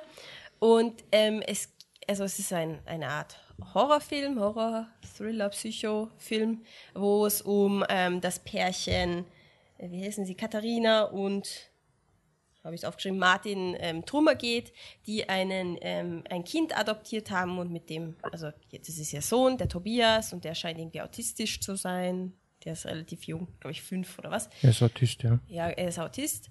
Und ähm, ja, und nebenan, also die wohnen ein bisschen am Rand von Wien und nebenan ins Haus zieht halt ein junges Pärchen ein. Ähm, der, äh, Christi äh, der Christian und die Nicole. Und die freunden sich dann, also vor allem die Nicole, freundet sich dann so ein bisschen mit dem Vater, also mit dem Martin an äh, und gelangt dann quasi ein bisschen, werden so zu Familienfreunden. Und dem Martin kommt das immer wieder irgendwie komisch vor, wie die so drauf sind und und ja, stellen sich einige Sachen, also stellt sich einiges heraus, so riesige Twists und religiös und Inzest und was weiß ich noch, was nicht alles vorkommt. Ähm, ja, und ja, dieser Film. Ja, äh, dieser Film hat sehr viele Fehler. Dieser Film ist nicht gruselig. Dieser ja gut, aber ich weiß nicht, wie das sein will. Ja, okay. Er ist, er ist durchschaubar. Sehr, ja. sehr, sehr durchschaubar. Er extrem oft gesehene Mittel verwendet er wieder und tut so, als wäre das Ur der Schocker. Ähm, ja, und ich meine, fangen wir mal an mit einem großen, also es sind diese ganzen, er macht alles irgendwie, ist alles irgendwie so schlecht, alles ist so faul, alles ist so, oh. Es schaut ein bisschen aus wie ein Fernsehfilm. Es schaut aus wie ein Fernsehfilm, es ist, aber ist einfach alles so obvious, andauernd, ist alles andauernd immer obvious, wirklich okay, in jeder Sekunde. Okay, du sagst jetzt, er ist durchschaubar, aber wie ist vom, von der Emotion her? Es gibt ja durchschaubare Filme, die trotzdem dich packen. Nein, er möchte nicht durchschaubar sein. Er möchte überhaupt nicht durchschaubar ja, sein. Er möchte ja. urmysteriös sein und boah, das hätte es da nie erwartet und oh mein Gott, was jetzt wohl als nächstes passiert? Solche Dinge. Also es ist mhm. wirklich, er möchte voll Huhuhu, du wirst er es nie erraten. Er bemüht sich eigentlich gar nicht erst auf der emotionalen Schiene Nein. irgendwie zu punkten. Ja, also und dann sind auch solche ähm, ähm, Probleme wirklich äh, Probleme in der Story, jetzt nicht beim, beim quasi gruseligen oder mysteriösen Teil, sondern einfach äh, Basisdinge, die einfach scheiße sind. Zum Beispiel der Vater, dieser Martin, der arbeitet ähm, anscheinend die ganze Zeit, ist so ein Hardcore Working Dad und ähm, verbringt anscheinend nie Zeit zu Hause, so nie. Und dann kippt er einmal beim Hackeln um und dann muss er halt voll viel Zeit jetzt zu Hause verbringen, weil man muss sich ausruhen, weil ja, ist schlimm.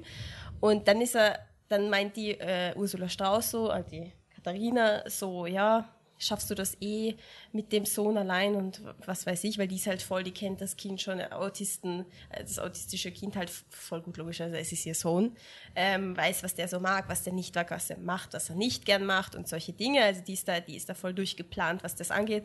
Und er so, ja komm, ihr bleibt halt daheim, mit dem Kind wird schon gut laufen und dann geht es zum Kind rein und sagt, darf ich mitspielen? Und das Kind mag das offensichtlich nicht und es ist logisch, dass das Kind das irgendwie nicht mag, das müsste man wissen als Elternteil, aber er weiß das überhaupt nicht und dann ist es halt so, ah, ich darf nicht mitspielen, okay, gehen wir mal raus, machen wir einen Pool voll und solche Dinge. Also er kommt, er ist, er ist fucking Vater von diesem Kind. Es ist nicht einmal der zweite Mann oder so. Es kommt Nein. genauso rüber, als hättest du eine Figur die Mutter mit dem autistischen Kind.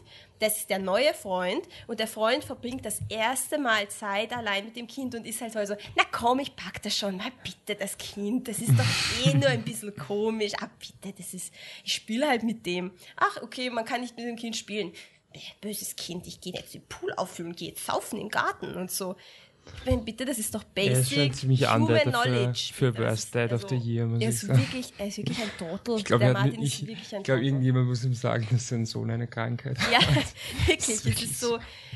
Also ich meine, und das ist einfach nur ein Nebending. Mhm. Und das ist schon schlimm. Ja, über, okay, was, was sind die Haupt... Also was, Für mich was? ist das Hauptproblem eigentlich, ähm, dass die Story... Ähm, ich finde es halt... Soll ich nochmal? Nein, ich bin... Okay, äh, dass die Story halt schon darauf, also sich ähm, darauf ausruht oder ausredet, dass halt die Charaktere einfach blöde Entscheidungen treffen. Saudumme, Ich meine, es gibt eine so eine zentrale Dings, da passiert halt was, da lässt sich jemand emotional zu etwas hinreißen und dann wird das halt so ein Problem, das ergibt schon irgendwo Sinn, aber schon davor ist halt so, ähm, rufst du dann mal die Polizei? Nein, okay, okay, okay. Nein, rufst du jetzt die Polizei? Nein, nein. Jetzt vielleicht? Sie nein. Noch nie die Polizei, ich, er ruft, immer nur er ruft Bruder seinen Polizist, Bruder an. Der ein Polizist ist. Und so. okay, aber das sind, jetzt, das sind jetzt die Details. Aber wie, wenn man auf solchen Details herumreitet, dann funktioniert generell was nicht, weil das, wird, das ja. fällt einem ja erst auf.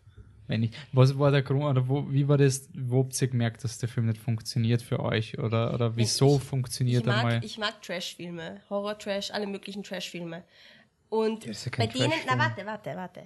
Bei denen weiß ich ja, dass der Film wahrscheinlich an sich vielleicht manchmal nicht so gut ist, aber ich mag es trotzdem, weil die ganzen Elemente halt drin sind. Aber das ist ein Film, der möchte total ernst genommen werden, aber geht überhaupt nicht. Das ist funktioniert überhaupt nicht. Es ist so plump. Es Wegen so Schauspiel plump. oder, Nein, Drehbuch oder was? Drehbuch, also ich würde schon ja, sagen, es ist das Drehbuch das Hauptproblem ist. Es gibt auch ein paar Dinge, wo einfach so der Edge reingeschmissen ja. wird, so, wo sie dann auch so ganz hart miteinander reden. Und es ist halt wirklich auf einer Ebene, wo du also du kommst von Anfang an aus meiner Sicht nicht rein in den Film, weil du ihn nicht ernst nehmen kannst. Und das ist halt einfach, weil all diese Details, einfach all dieses Agieren so ja lächerlich ist. Es ist einfach nicht gut umgesetzt.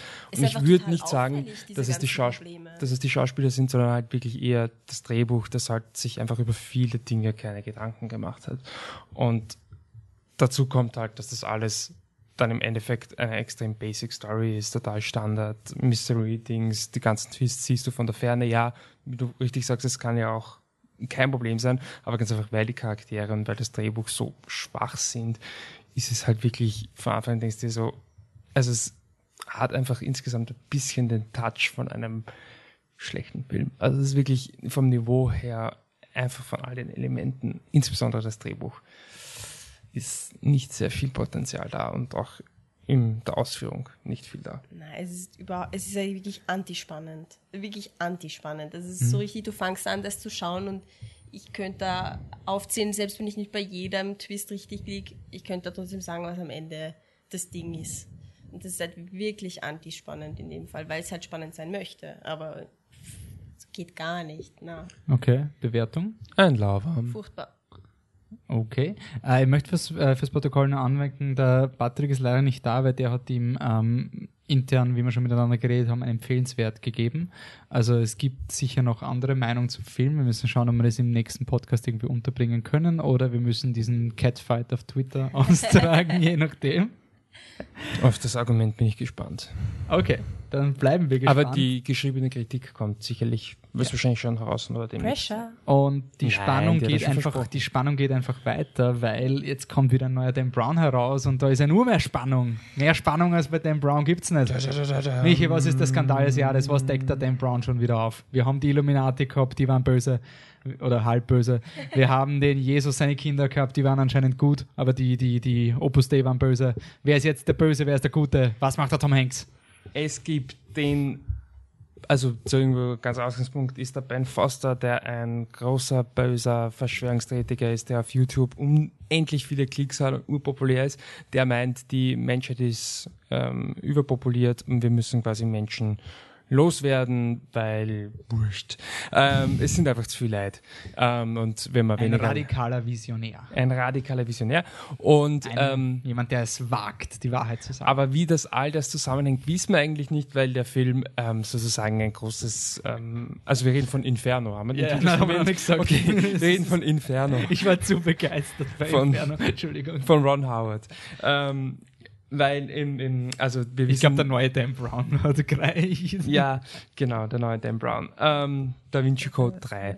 ähm, und er ist also quasi, der, der Ben Foster ähm, wird vom Oma C, einem Polizisten halten wir es einfach. Es gibt so viele verschiedene Institutionen. Es könnte sein, dass sie, also man darf in dass Reviews, die eventuell konkurrieren. Es könnte sein, dass jeder eine geheime dunkle Vergangenheit hat und womöglich mal seine Motivation im Film ändert.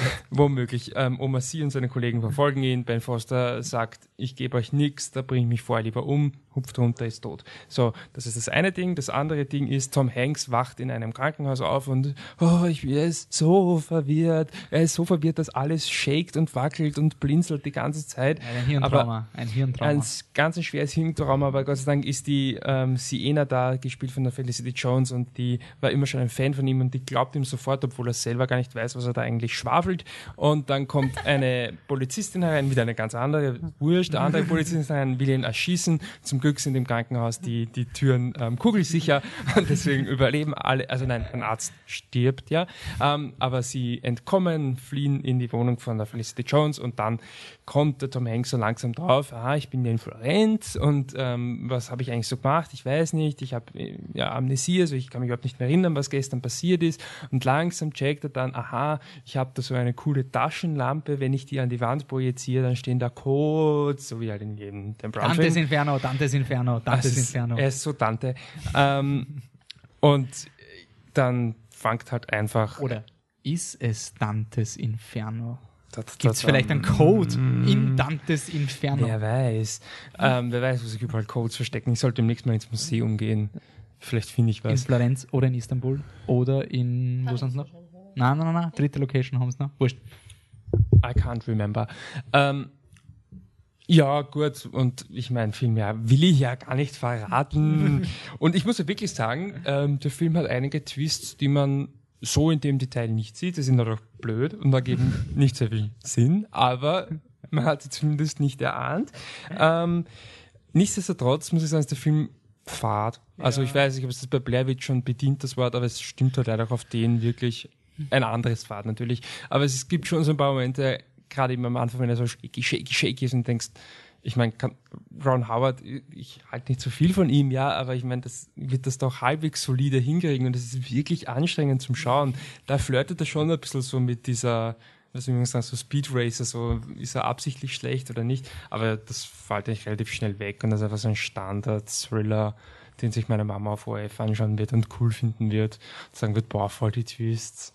Und ich sag halt, ja, freut mich hier, dass er da gefällt, Mama, aber selber muss ich es nicht noch unbedingt noch einmal sehen. Ich wüsste jetzt gar nicht viel, was darüber zum Erzählen gibt. Der ist, zwischendurch ist er ziemlich schwachsinnig, aber die größte Zeit ist einfach. Er ist leider nicht Fad. schlecht genug. Also ich Nein, habe er ist wirklich nicht viel schlecht genug. erwartet von diesem Film. Ich war sehr begeistert auf dieses Zugunglück und er ist leider halt Aber ein, bei den Numbers. etwas, was ein bisschen positiv ist, dass, also Felicity Jones ist nicht das Love Interest. Und das Love Interest ist diesmal sogar, also so alt wie Tom Hanks wird es nicht sein, aber doch schon mal um einiges älter als Audrey Tautou. Also es wird. Ja, ich meine, Aber das ist, passt dann schon mit den Ich- positiven Dingen. wir, wir sind ja schon, we've come a long way mit Dan Brown, oder? Ja. Irgendwie vor, vor ein paar Jahren war das das kontroverseste Buch aller Zeiten und oh mein Gott, das ist so schlimm und der wird die Wahrheit ans Volk bringen und sonst irgendwas. Und mittlerweile ist das so diese Witzfigur, diese, oh, was, als, äh, der Robert Langton ist ein Symbologe, das ist ja dieser fingierte Beruf von Dan Ja. Brown. Und in diesem Film ist es so unwichtig, dass, also der einzige Grund, warum du Dantes Inferno kennen musst, ist, weil der Bösewicht seinen Superplan in Dantes Inferno hineingeschrieben hat. Also es ist nicht einmal so wie in Da Vinci Code so, wow, ja, die geheimen Codes, die der Da Vinci schon versteckt hat. Nein, nein, also es, Dantes Inferno ist Dantes Inferno, da ist, da ist nichts Neues. Ja. Die Bösewichte kommunizieren einfach über Kunstausdrücke. Aber das war's. Also wenn der Bösewicht sich nicht auf so elaborierte Geheimmessages stehen würde, dann könnte Robert Langton scheißen gehen eigentlich, weil dann, dann hätte er keine Ahnung, wo er hin muss. Und es ist halt so ein klassischer Film, wo wenn du ihn, glaube ich, das zweite Mal siehst, fällt dir auf, dass nichts einen Sinn ergibt, weil Ja. jeder hat eine geheime Agenda. Und besonders die Leute, die böse ausschauen, sind dann die Guten und die, die gut ausschauen, sind die Bösen. Und der beste Freund ist meistens der Verräter. Man kennt eh, wie das bei dem Dan Brown-Dingen Ja. abläuft. Aber ja, es ist halt einfach ein Lauwarm und Yes. schade. Ich habe mir wirklich gefallen. Und für alle, die das Buch gelesen haben, das Buch hat einen richtig super, super Twist, der das gesamte Buch unnötig macht. Und der ist leider nicht im Film. Also ja. das Einzige, das Einzige, Oh, also das Buch hat so ein, Fuck you-Ende, wo du einfach sagst, na komm ernsthaft, das ist eine volle Zeitverschwendung, warum habe ich das ganze Buch gelesen? Und ich habe mich voll drauf gefreut, wollte ich diesen Film sehen, weil man dachte, wow, diesen Film ist ja cool. Und na, ist einfach weggeschnitten, sehr schade. Ähm, gut, dann kommen wir zu unserem letzten Film des Abends mit äh, Sausage Party der neue Film, der von, also mit Seth Rogen. Ähm, und ich habe wieder mal zu spät gegoogelt. Ich bin heute ein bisschen langsam, tut mir leid. Äh, ich will nämlich nur herausfinden, wer der Regisseur ist. Aber was Sausage Party ist, ist die Geschichte eines Supermarkts und die ganzen. Conrad Vernon ist der Regisseur und Greg Tier, Tiernan ist der zweite Regisseur, also Co-Regie. Und Seth Rogen hat das Drehbuch mitgeschrieben. Ähm, Jo, der Regisseur. Ah, okay. Warte, ich mach nochmal. Ganz kurz. Gib mir einen Regisseur, ne? Nein, er hat. Warte mal kurz. Ich finde es gerade sehr geil, weil der Regisseur. Hat Madagaskar gemacht. Ja. Autsch. Also das ist- Shrek? Das ist der Animationsregisseur wahrscheinlich und. Na, warte, in Shrek. Ja, Nein, Shrek war der. Screenwriter. Ja, ich sehe es auch gerade. Ähm, und der andere, der Craig Tiernan, hat sicher irgendeinen Seth Rogen-Film gemacht. Ah nein, der hat nur Sausage Party gemacht und Thomas and Friends Hero of the Rails. Ah, okay, gut. Wir kommen zum letzten Film, nämlich Sausage Party.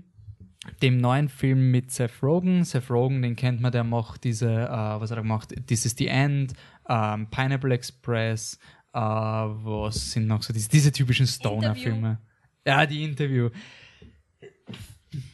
Entschuldigung, genau, diese Art von Filmen, diese lustigen Stoner-Filme, der hat das Drehbuch mitgeschrieben, Regie führt Conrad Vernon, der hat sich beteiligt an Madagaskar und war bei Shrek der Screenwriter. Und Greg Tiernan ist auch der, macht Co-Regie, der hat vorher Thomas and Friends Hero of the Rails, also Thomas die kleine Lokomotive gemacht. Und die bringen uns jetzt einen fluffigen Animationsfilm, ähm, der ab 18 ist, also der erste große Mainstream-Animationsfilm ab 18 und es geht um einen Supermarkt, wo du die ganzen Ess, das, das Essen im Supermarkt wacht auf mit einer Musical-Nummer, wo sie über das Great Beyond singen, also die Supermarktstür und sie hoffen einfach die ganze Zeit, dass sie auserwählt werden, weil hinter dieser Tür ist einfach das Paradies. Und wenn du nicht ins Paradies kommst, irgendwann kommt der Evil Man, also der, der Besitzer vom Shop und wirft dich in den Mülleimer, also den Mistkübel und deswegen hoffst du, dass du rechtzeitig in the Great Beyond aufsteigen kannst. Tja, es ist aber, wie wir Menschen wissen, ist das, was nachher kommt, nicht so leibend fürs Essen. Und die Wurst, gespielt von Seth Rogen, ist eben der Haupt, die Hauptfigur. Und der ist halt, äh, hofft halt ins Great Beyond zu kommen und kommt im Laufe des Filmes eben drauf, dass, dass das alles nicht so leimend ist, was danach auf das Essen wartet. Und was dann folgt, ist eine Aneinanderreihung von unglaublich brutalen Szenen, wo Essen zerschnitten, zerstampft und sonst irgendwas wird. Es ist ein grausamer Film, deswegen passt es noch zu unserem Horror-Podcast irgendwie, weil es ist wirklich eine unsagbar gruselige Vorstellung. Und ja, jetzt geht es darum, was macht das? Was macht das Essen? Weil sie dann draufkommen, alle Religionen dieser Welt haben uns belogen. Es gibt kein Leben danach. Alles ist schlimm. Ja, mit dem muss man mal irgendwie umgehen können. Ähm, perfekter Trailer. Das war wirklich der Trailer, der den Film genauso verkauft hat, wie er ist wirklich cool, aber nicht der Lego Movie. Nein. Hätte ich jetzt mal knapp gesagt. Ja, das wäre auch so meine erste Einschätzung gewesen. Ich weiß nicht, ob der Humor jetzt mich zu 100% trifft, nichtsdestotrotz, weil ich jetzt diese ständige... Wer ist mein Humor? Ich liebe Stoner-Humor. Äh, das weiß ich nicht, aber es wird halt ständig geschimpft und ich weiß, es ist wahrscheinlich cool und edgy, ich mag es nicht, aber das ist wurscht, aber nichtsdestotrotz auch, ist, sie schimpfen nicht nur, ja, also es ist auch für mich was drin gewesen in dem Film, was ich lustig fand, so ist es nicht, ähm, aber diese Attitüde taugt mir jetzt nicht so, aber das ist wirklich persönlich. Ähm, was nicht persönlich ist, ist das, was der Wolf gerade geteasert hat, es ist halt wirklich kein ähm, zack, zack, zack, zack, zack, was die Gags betrifft. Das ist wirklich nicht so, ah, lustig, lustig, lustig, lustig, lustig, sondern hat er immer wieder so ähm, langatmigere Stellen, wo er sich dann halt auf die Story verlässt. Ähm, ähm, du zum Beispiel einen, also meiner Meinung nach relativ unnötig, selbst für die Symbolik nicht wirklich wichtigen Bösewicht ja. äh, einbauen, wo man ein bisschen das Gefühl hat, das wird eigentlich dadurch nur in die Länge gestreckt. Der hat dann immer denselben Schmäh, der eigentlich nicht lustig ist. Ähm, so gibt es halt einige Elemente, die es irgendwie strecken. Ähm, deswegen war er auch nicht ganz so lustig, wie ich erwartet habe. Was ich aber schon sagen muss, ist, ähm, was du auch eh kurz angedeutet hast mit den Religionen, das hat einfach ähm, ich habe gelesen, ja, quasi der Film ist intelligent, als man glauben würde und er spricht quasi Dinge an, die man nicht erwarten würde. Denkt, ja, sicher, man darf Essen nicht wegschmeißen, ja, wissen wir eh, das wird die Message sein. Das halt überhaupt nicht eigentlich, ähm, sondern es geht halt wirklich ähm, um ja die Gesellschaft und ihre Beziehung zu äh, Religion oder generell zu Normen und da spielt dann auch die Sexualität groß hinein. Also sie glauben zum Beispiel die, das Würstchen und das von ihm geliebte Brötchen, ähm, also Hotdog-Brötchen, die glauben, weil sie sich im Dings, im, im, also noch im Regal standen, haben sie sich einmal kurz berührt. Ähm, allerdings nur so, so ein Tipp, also nur mit den, mit den Fingerspitzen haben sie sich berührt und sie sind dann die ganze Zeit, ähm, vor allem sie ist überzeugt davon, dass das der Grund ist, warum jetzt quasi die große Rache des Universums kommt, was sie quasi falsch gemacht haben. Das sind halt so, so Dinge auf einer sehr offensichtlichen, aber trotzdem auf einer Subebene, die einfach irrsinnig cool sind und die mich auch ein bisschen durch den Film getragen haben, selbst in dem, obwohl ich ihn, wie gesagt, eigentlich ein bisschen, bisschen lustiger erwartet hätte. Ähm, was den Humor betrifft, ist es schon so, dass man es halt äh, nicht mögen wird, wenn man sehr sensibel ist. Äh, das ist gar nicht, die Brutalität, mit was den Essen passiert, fand ich jetzt gar nicht so, weil das ist im Prinzip die eine Szene, die im Trailer vorkommt und ansonsten. Die sexuelle Brutalität ist extrem. Genau, ja, aber ansonsten ist es nicht so stark im Mittelpunkt jetzt quasi, boah, Essen mit gegessen und das ist halt dann voll brutal und schmerzhaft. Das steht dann gar nicht, das ist der Konflikt, aber es steht nicht ähm, in den einzelnen Szenen im Vordergrund. Aber er ist halt schon, er ist schon derbe, also er ist schon, ähm, er geht schon weit, manchmal vielleicht sogar ein bisschen zu weit, wo es nicht notwendig wäre. Er, er geht viel zu. Also es gibt eine Szene, die involviert einen Tetrapack und die ist so ungut. Die ja, und so unnötig. ungut und unnötig. Und das war aber der Moment, wo ich den Film einfach super gefunden habe. Weil ähm, ja. das ist das, was Deadpool gern gewesen wäre. Das ist, die, das ist dieser Rated R-Film, dieser ab 18-Film, der nur ab 18 sein kann. Mhm. Weil er ist pietätslos, er stoßt dich vom Kopf und er scheißt sich nichts drum. Ja. Er ist einfach so krass und hat natürlich eine Message, aber geht manchmal zu weit, dass du sagst, na, das, das war jetzt unnötig, das hätte ich nicht braucht, ja. das ist tief, das ist, das ist eine sexuelle Gewalt, das ist so ein heikles Thema, dass man es eigentlich nicht thematisieren dürfen, also nicht, nicht, nicht so, so nebenbei soll, und nicht so, so lächerlich. Aber ja. gleichzeitig er macht's und er scheißt sich nicht drum und deswegen stoßt der Leid vor den, richtig vor den Kopf, nicht mhm. Deadpool vor den Kopf mit, oh fuck, ich bin so böse und so edgy und so, nein, nein, Deadpool, du bist überhaupt nicht edgy. und dieser Film, der ist intolerant, der ist arrogant, teilweise aber dann nicht. Und das ist so angenehm, weil er hat äh, atheistische Züge, wo es um äh, alle Religionen sind scheiße geht, ja. wo du merkst, okay, der Seth Rogen ist ein bisschen so in diese Richtung, aber was ich sehr hasse, ist dieser arrogante Atheismus, dieser, hey, äh, du gehst zu Oma und sagst, ja, der Opa, der ist nicht im Himmel, du bist so deppert, dass du dann glaubst. So diese Art von Atheismus, die finde ich ja. total scheiße. Und das macht, darum geht es auch auf eine Art im Film. Und das habe ich sehr mhm. progressiv gefunden. So, ja, du kannst der Meinung sein, dass Religion Schwachsinn ist, aber das bringt dir nichts, jeden als Vollidioten zu bezeichnen. Und das ist eine Message, auch im österreichischen Klima, die so wichtig ist, ja. dass du die Leute nicht überzeugen wirst, wenn du sie als Vollidioten bezeichnest. Und das ja. ist so eine wichtige und aktuelle Message, weil man sagt, na gut, dann darf er halt anecken und darf mich darf mich empören. Mhm. Und denken, na, die Tetrapack-Szene, die hätte nichts. Die war wirklich, wenn die Leute hören, oh, er ist so sexuell und kontrovers, dann denken sie, na gut, du hast das Burgerbrötchen und da steckst du die Wurst rein. Das wird Deadpool machen. Das wäre kontrovers. Wow. Nein, dieser Film ist sexuell kontrovers. Auf ja viele Arten. Und dann gibt es eine, es gibt sechs Szenen und du denkst da, ja, Wurst im Brötchen. Nein, es gibt wirklich, wo du dir denkst, darauf wäre ich nie gekommen. Ja. Und es gibt sehr kreative, widerwärtige Sexszenen und ich finde das so super.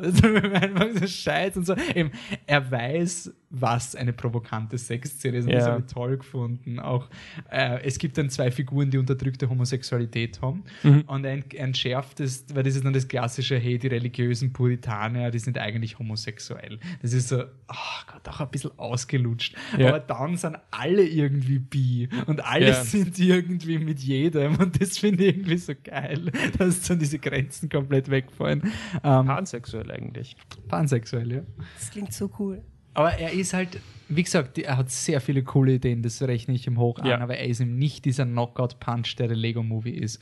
Wo, ich meine, Lego-Movie hat noch schlechtere Karten gehabt, den wollte ich nicht schauen und dann mhm. auf Minute 5 war ich verfallen und da sind die Gags nur mehr gekommen.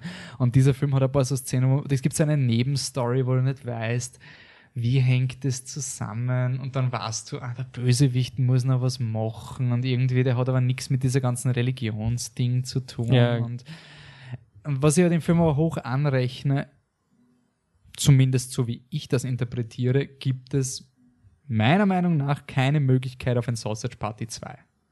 Ja. Es gibt zwar eine Möglichkeit, die Story fortzusetzen, aber es gibt nicht so diesen, in Lego Movie gibt es ja wirklich ein dezidiertes, so geht es im zweiten Teil weiter. Also Konflikt ist beendet, dann gibt es einen Schlussgag mhm. und du könntest es als Schlussgag stehen lassen, aber wenn du willst, kann es ein zweiter Teil sein. Und ich habe mir gedacht, sie werden sowas ähnliches machen Sie machen auch was ähnliches, aber in meinen Augen auf eine Art, die ein Sausage Party 2, wenn, dann wird es ein komplett anderer Film. Also das wäre sehr Sie, strange. Es wäre es, es wär nicht Sausage Party 2. Und das finde ich irgendwie cool, dass ja. sie wirklich gesagt haben, Deckel drauf, wir haben den Film gemacht, Ende. Und ja. es ist wenn ihr den Film gesehen habt, könnt ihr bitte uns sagen, ob es möglich ist, diesen Film fortzusetzen und ihn zu vermarkten. Also möglich, dass man ihn fortsetzt, geht, aber vermarkten kann ich mir nicht vorstellen, Nein. dass irgendjemand diesen Film schauen will. Ähm, empfehlenswert bei mir. Ja, bei mir auch empfehlenswert. Gut, dann war das vielleicht unser Halloween-Podcast mit unseren Horror-Selektionen und ja, wir sind ein bisschen ausgelaugt und ich glaube, wir hätten Don't Breathe ans Ende nehmen sollen, damit wir irgendwie ein bisschen positiv enden. Ja, aber Sausage Party ist ja cool. ihr wart eh jetzt begeistert bei Sausage Party. Ja, aber Don't Breathe war so geil. Ja, Don't Breathe war war so geil. Ähm, geil. Last-Minute-Empfehlungen für Halloween-Partys. Welche Filme? Lights Out kann man schauen. Was gibt's noch? Don't Breathe. Don't Breathe auf jeden Fall. Nicht Ähm, Witch Project, außer es sind ein Ich meine, ich will sogar, Kreis. auch wenn es jetzt eher so äh, besser für uns gepasst hat, aber ich meine, Sausage Party ist natürlich kein Halloween-Film, klar, aber von der Stimmung her Ich würd fast könnte er ganz gut ja. passen, wenn man früh anfängt. Am. Muss genau, man halt ins Kino. Anfang. Also, er ist Ja, ja, ja, den sicher, haben wir jetzt sicher. noch nicht auf die. Don't Genau. Breathe halt auch das Gleiche. Ja. Ja. ja. Ähm, Babadook geht immer, weil es ein Ist richtig guter Film ist. meistens. Ähm, dann Natürlich dein, dein Darling. Aliens? Achso, Deathgasm, Ja, ja, natürlich, ja. stimmt. Das kann kein Jahr vergehen, oder Deathgasm zu schauen. Das Problem ist, ich könnte euch jetzt wahrscheinlich ur viele Slash-Filmfestival-Dinge erzählen, die ich schon erwähnt habe, aber wir haben den Podcast während, vor dem Slash-Filmfestival aufgenommen. Das heißt, wir haben das alles noch nicht gesehen. Also am besten hört ihr unseren Slash-Filmfestival-Podcast, wo das alles nochmal erklärt wird. Äh, wenn ihr mit uns diskutieren wollt und unsere Hausübung machen wollt. Wir haben nämlich ein paar Filme, die haben wir ignoriert und ihr könnt uns sagen, wir sollen die doch noch schauen. Michi, wie können uns die Leute er erreichen, wenn wir Filme schauen sollen? Ja, das ist zum einen möglich, einfach auf fliptetruck.com, also auf der Homepage kommentieren. Aber noch cooler ist natürlich zum Beispiel auf Facebook, facebook.com slash fliptetruck, ähm, zusammengeschrieben. Nicht zusammengeschrieben ist auf Twitter bei fliptetruck, gehört jeweils zwischen den Worten ein Unterstrich. Und auf Instagram heißen Instagram? wir fliptetruck Flip the Truck in einem durchgeschrieben. Ja. Ich weiß nicht, ob man da jetzt so toll in Naja, Kontakt man kann immer noch kann. irgendwie äh, irgendwas, irgendeinen Horrorfilm, den man gefunden hat, Ja. fotografieren und schicken, Und den ich wir schauen gesagt, sollten. Ich weiß natürlich nicht, ob es noch aktuell ist, weil wir das jetzt an einem Tag aufgenommen haben und so. Vielleicht hat sich das schon erledigt, aber falls noch keine Bildkritik zu einem Film gekommen ist und es kommt jetzt noch eine oder ihr wollt eine machen, könnt ihr das machen und ich habe gesagt, solange es innerhalb von Niederösterreich oder Wien ist, bringe ich euch höchstpersönlich das vollkommen übertrieben gestaltete Presseheft von Bad Moms vorbei. Ich, ich biete euch auch an, es zu verschicken, falls ihr mich nicht in eurem Haus haben wollt. Das ist okay. Home Invasion. Michi kann wieder Stephen Lang.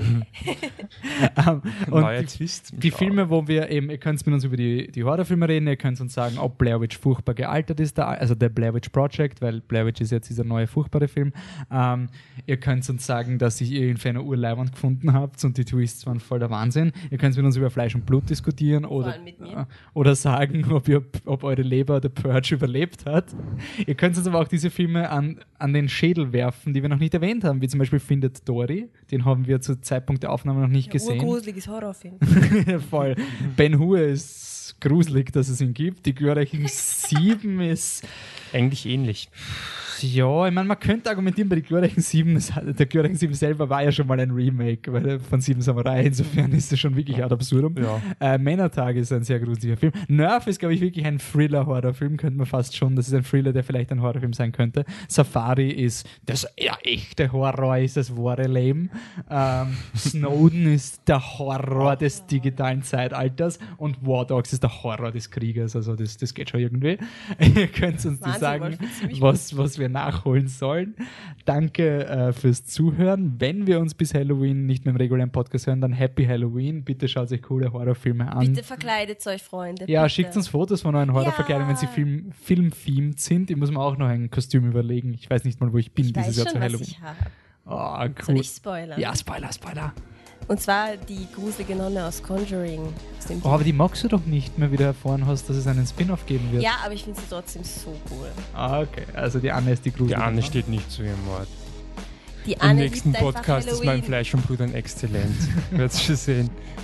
Okay, danke fürs Zuhören und Happy Halloween. Ciao. Ciao. Tschüss.